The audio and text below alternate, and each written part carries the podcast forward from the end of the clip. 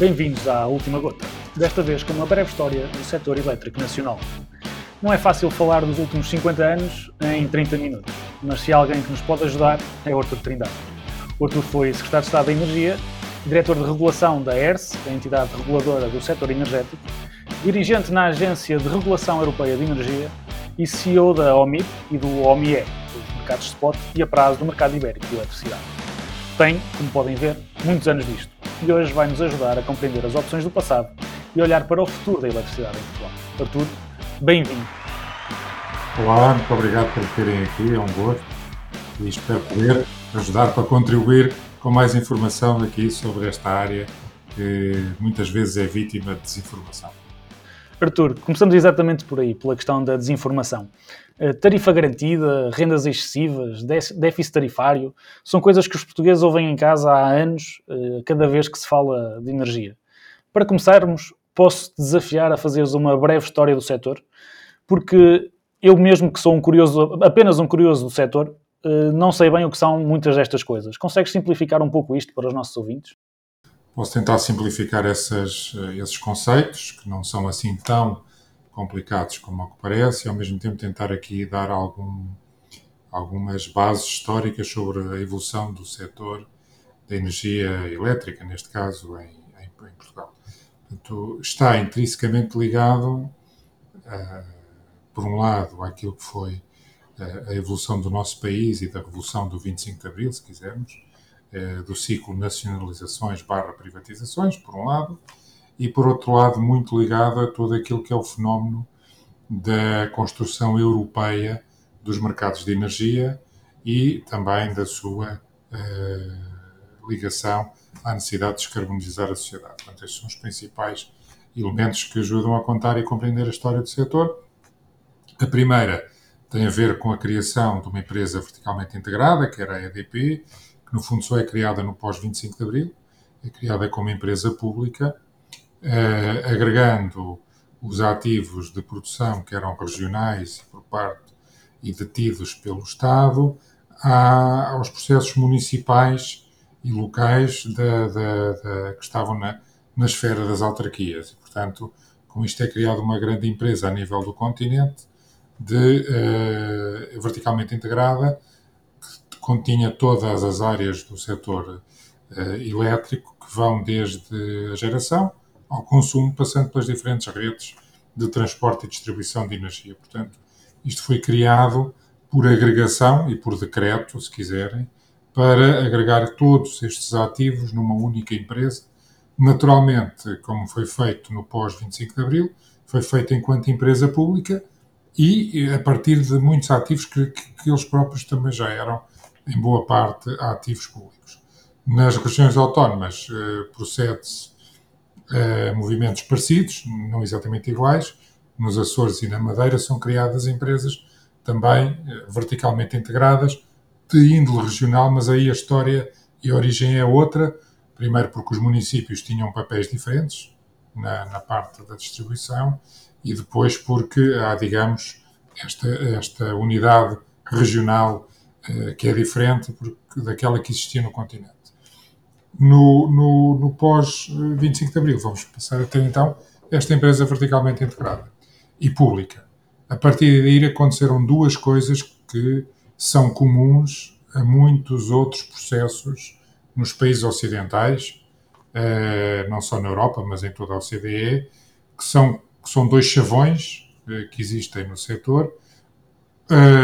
Um é a privatização, mas isso é comum a outras utilities, como, como na área das telecomunicações, das águas e outras. Portanto, houve um processo de privatização, em Portugal também, depois da primeira fase de constituição enquanto empresa pública. Depois existe uh, um outro processo que é o processo de desverticalização, que já acontecia, por exemplo, nos Estados Unidos, em décadas anteriores àquela que foi uh, que aconteceu em Portugal, que foi a partir dos anos 90. Esta desverticalização é isto, é deixar de ter uma empresa verticalmente integrada e começar a separá-la em diferentes sub-áreas dentro da área de atividade que é o setor elétrico. E essas sub-áreas são. É, é, quebrar, quebrar monopólios. É? Criar é? monopólios, em, algum caso, em alguns quebrar, casos, quebrar. criar monopólios, que são os chamados monopólios naturais. Também. E, noutros casos, permitir que haja concorrência. E eh, o setor é partido tipicamente, não só em Portugal, mas em todo o lado, incluindo na União Europeia, em quatro sub-áreas de atividade: a produção ou geração, o transporte, a distribuição e depois a comercialização, que é o mercado de retalho. Portanto, mercado grossista, transporte, distribuição, mercado retalhista. Os do meio, que é o transporte e a distribuição, são sempre monopólios naturais. Podem ser um monopólio de natureza nacional, como é o caso do transporte em Portugal, mas há países onde há vários transportadores, todos eles têm um monopólio, mas dividem o país em áreas para atuar como monopólio. Ou então monopólios uh, da distribuição, que podem ser para o território todo, como acontece no território do continente português, com alguma exceção que são as cooperativas, são micro-exceções, que não são sequer natureza municipal, são inframunicipais, e depois temos no território nacional quase todo, continental, um único distribuidor, nas regiões autónomas do Açores e da Madeira temos também um único distribuidor para cada uma dessas regiões.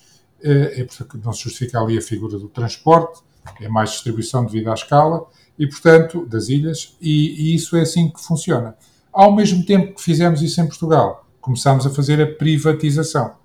Houve países que primeiro privatizaram, depois fizeram isso, e houve países que nunca privatizaram algumas destas partes da cadeia de valor, e outros que privatizaram todas como nós, a ritmos diferentes. No nosso caso, misturou-se a partir dos anos 90, eh, digamos, no fundo, estes dois processos. Acabámos primeiro por fazer a separação, a separação das, das diferentes atividades, e depois avançámos já durante os anos 2000 até 2011 para as últimas fases das privatizações, que só acabaram em 2011, 2012, mas começaram uh, muito antes, não é? é, é esta é a parte da arquitetura do setor.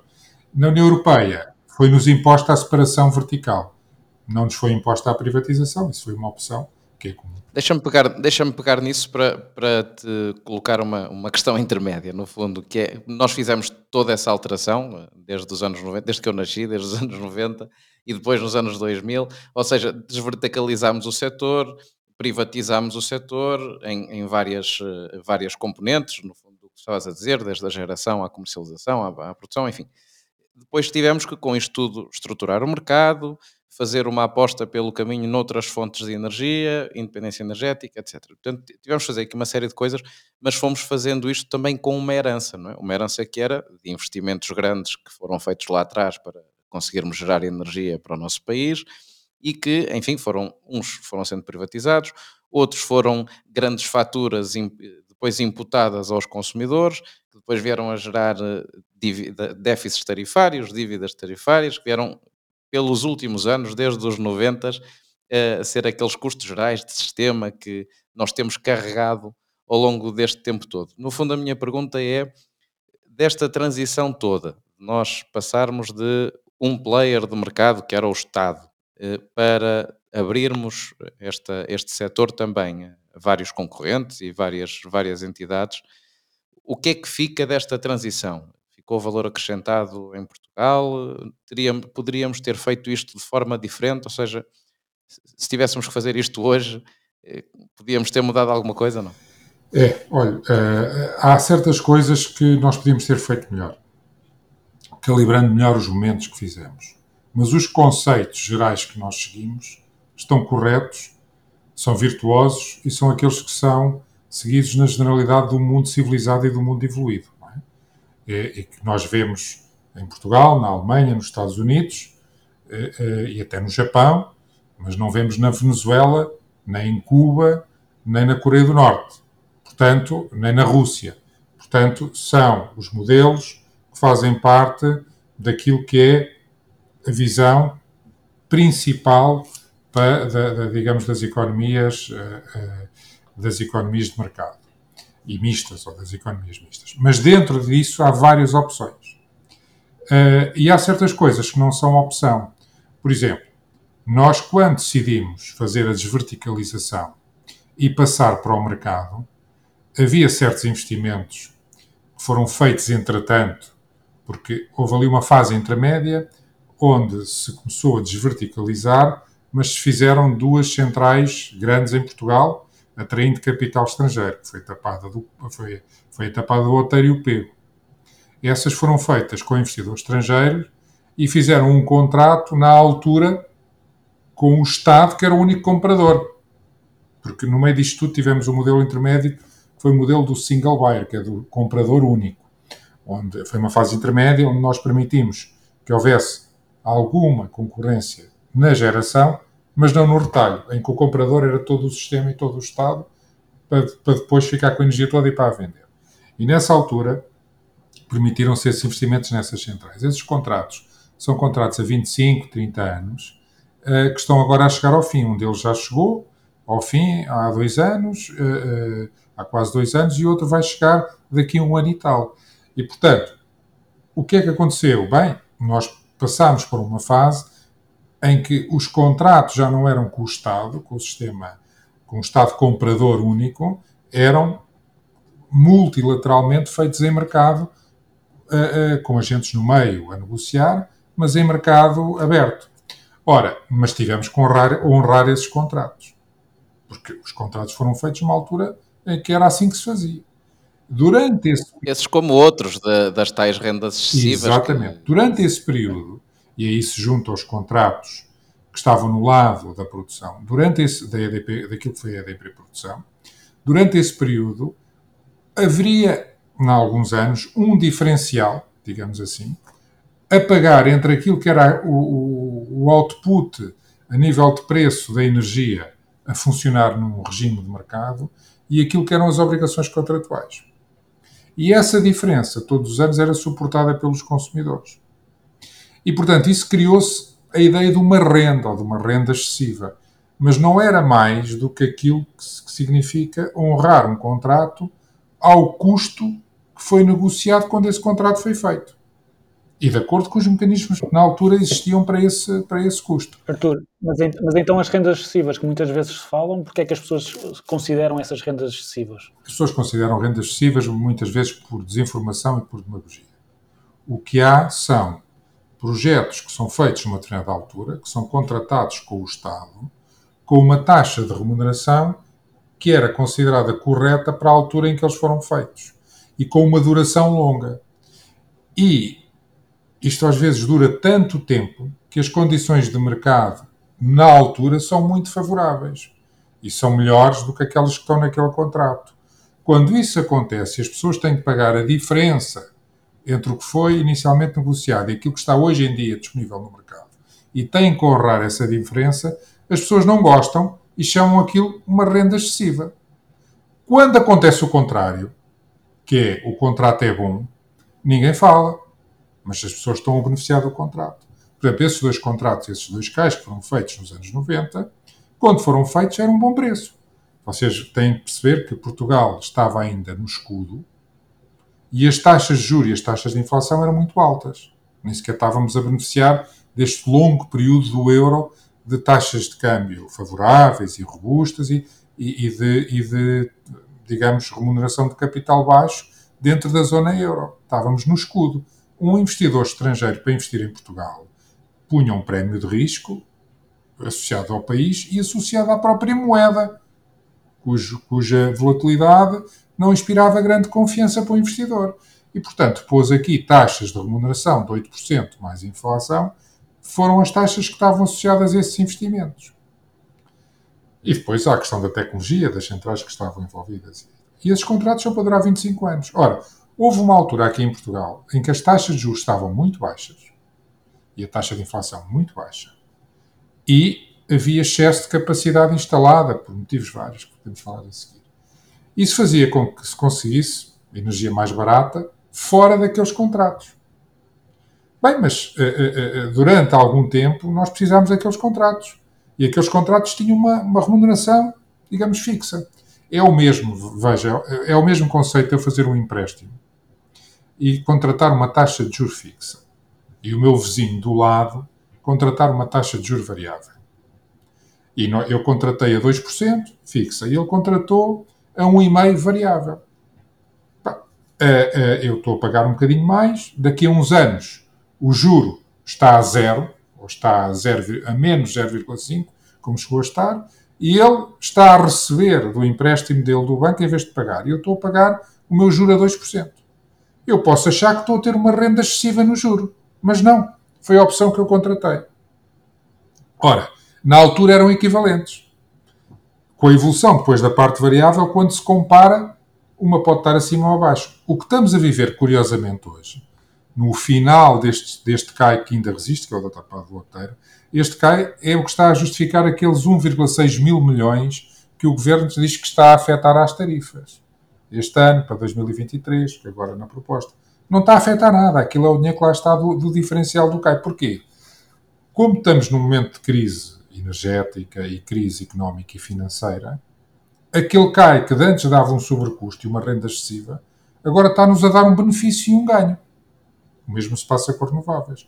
Ou seja, quando estamos em períodos em que os custos estão baixos, incluindo os juros e os custos financeiros, aquilo parece-nos uma renda excessiva porque temos que pagar a diferença para aquilo que conseguimos ir buscar no momento.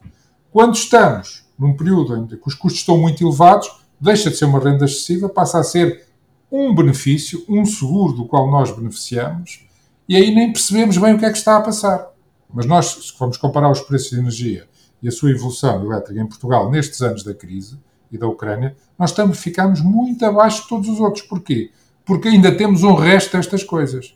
Se esta crise tivesse acontecido há cinco anos atrás, nós ainda teríamos mais benefícios. Deixa-me pegar precisamente no que estás a dizer e também na crise da Ucrânia e, e naquilo que tem sido a discussão até sobre a autonomia estratégica energética da, da Europa.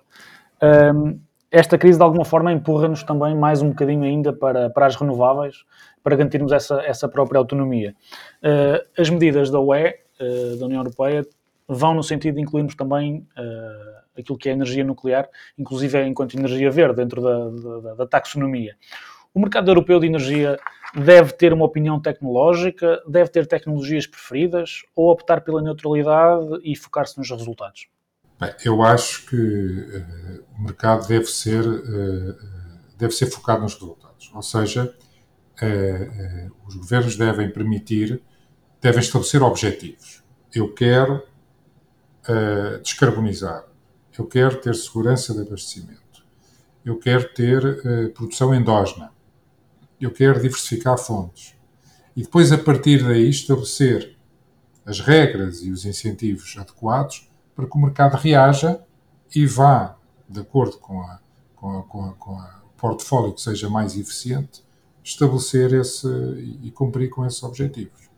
Porque, ainda por cima, isto está tudo a acontecer numa mesma altura onde nós estamos a verificar uma relevante evolução tecnológica. Eu, quando comecei nestas coisas de energia, nos anos 90, uh, eh, estudávamos todas as energias renováveis. Para vocês terem uma ideia, o fotovoltaico na altura estava num nível não superior ao que estava a energia das marés. Eu lembro-me da gente termos uma central no, no pico da energia das marés. E na altura essa central era, era caríssima, era um projeto difícil, era um projeto quase de, era um projeto de ID, é? de investigação e desenvolvimento, e o fotovoltaico não andava muito melhor com, com, a energia das marés. Hoje em dia a energia das marés, quer dizer, quase que ninguém fala naquilo, há meia dúzia de projetos na Europa, há um no país de Gales, como a Lagoa e tal, há muitos poucos projetos, é considerado uma tecnologia ainda cara e com pouca capacidade de entregar resultados, e o fotovoltaico, que era na altura, aliás, dentro do solar, até era dos menos interessantes, no início, hoje é a tecnologia que dominou todas as renováveis e que domina todo o processo de transição energética nesta fase onde nós estamos. É? E, portanto, eh, eh, eh, nós tivéssemos querido dirigir a questão, se houvesse um governante na altura, ou um iluminado que achasse que o fotovoltaico devia vir sempre atrás da energia nas marés, hoje não tínhamos transição energética nenhuma, andávamos agarrados à energia das marés e não produzíamos nada. Portanto, devemos ter, eh, principalmente quando, quando há muita transformação tecnológica em curso, ter uma mente aberta e deixar o mercado reagir. Mas deixar o mercado reagir não, não significa, na minha opinião, que não se tenham que honrar e cumprir os, os compromissos, que é, que é aquela questão que nos levou aos tais sobrecustos. E voltando atrás, o grande erro que nós fizemos, porque não disse qual foi, foi apenas misturar um bocadinho a privatização com a negociação desses instrumentos e desses contratos.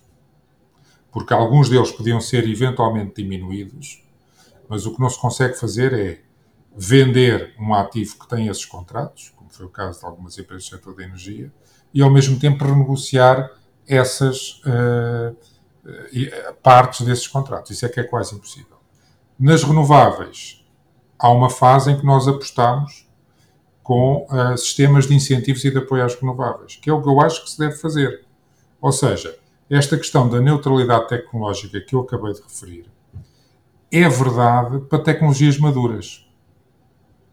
Quando as tecnologias não estão maduras, faz parte da política pública, incluindo da política de apoio ao desenvolvimento tecnológico e ao desenvolvimento científico, apoiar e promover.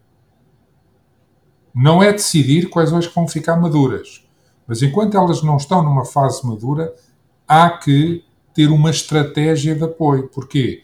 Porque isto permite-nos avançar mais rápido, queimar etapas do processo de tentativa e erro associadas ao mercado e à tecnologia e acelerar, neste caso, a transição energética. Isso, no fundo, foi o que justificou as, as FIDIN, não é? as, as tarifas garantidas das renováveis que nós eh, claro. colocámos, especialmente começando pela eólica, não é? e que também, à sua forma, por muitas pessoas em Portugal, foram apelidadas de outras rendas excessivas e que, entretanto, também estão a acabar, não é? Mas eh, pontualmente, a tua, a tua, opinião é que na generalidade isso foi uma aposta bem conseguida, tirando casos pontuais? Na, na generalidade foi bem conseguida, porquê? Porque eh, nós beneficiamos eh, de várias formas. Hoje em dia não há praticamente FIDI nenhuma que não dê lucro. Pois.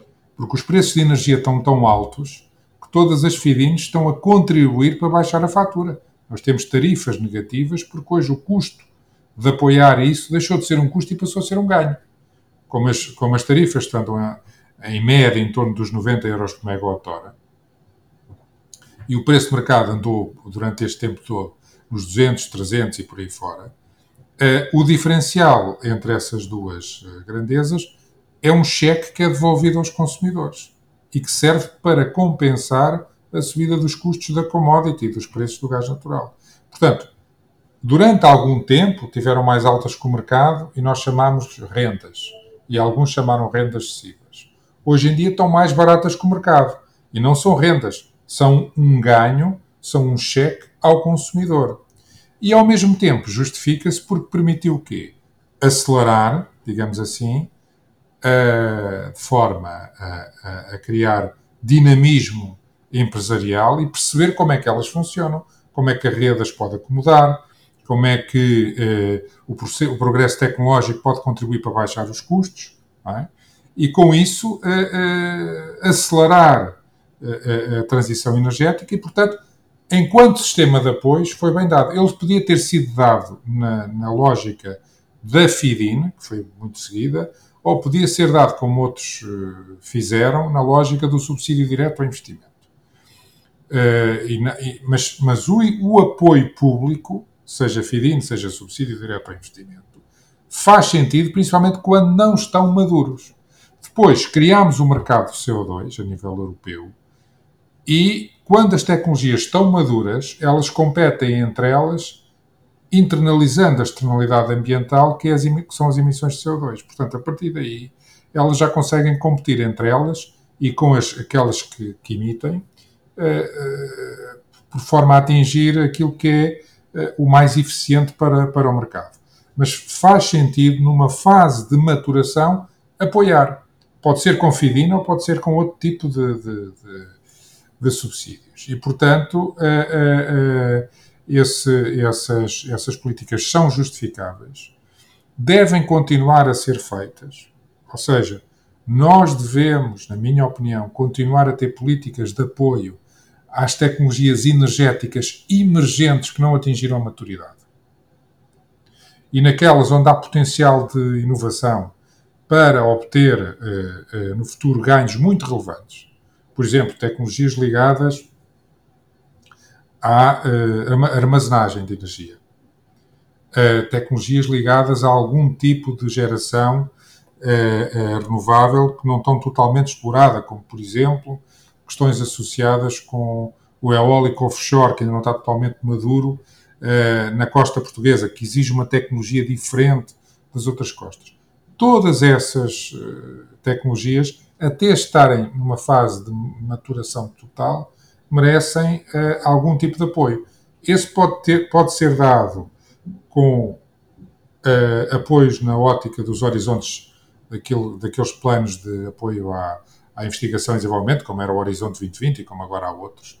Podem ser dados na forma de subsídios diretos ao investimento, como tem acontecido uh, para alguns tipos de projetos que são considerados de interesse tecnológico, ou podem ser utilizados de uma forma diferente, que são as FIDIN, que só pagam se eles produzirem, contrariamente aos subsídios ao investimento. Sim, logo, logo que haja, logo que exista aqui algum equilíbrio, não é? Aliás, isso caracterizou um bocadinho a tua, a tua governação, no, no fundo, eh, enquanto, enquanto estiveste secretário de Estado, mas também um bocadinho, um bocadinho nesta forma que nós tivemos de ter um equilíbrio não só no mercado, eu estava-me aqui a recordar da, da, negociação que tu fizeste no, no Decreto-Lei 35 com, de estender as, as, as tarifas numa perspectiva de haver um máximo a que elas pudessem vender, que hoje dá um sobreganho ao sistema e, portanto, lá está a diferença entre as pessoas acharem que estão a pagar uma renda a mais e hoje estarem a beneficiar imenso de uma política dessas que é equilibrada, como é outras políticas equilibradas, que, comparando Portugal com Espanha, por exemplo, não,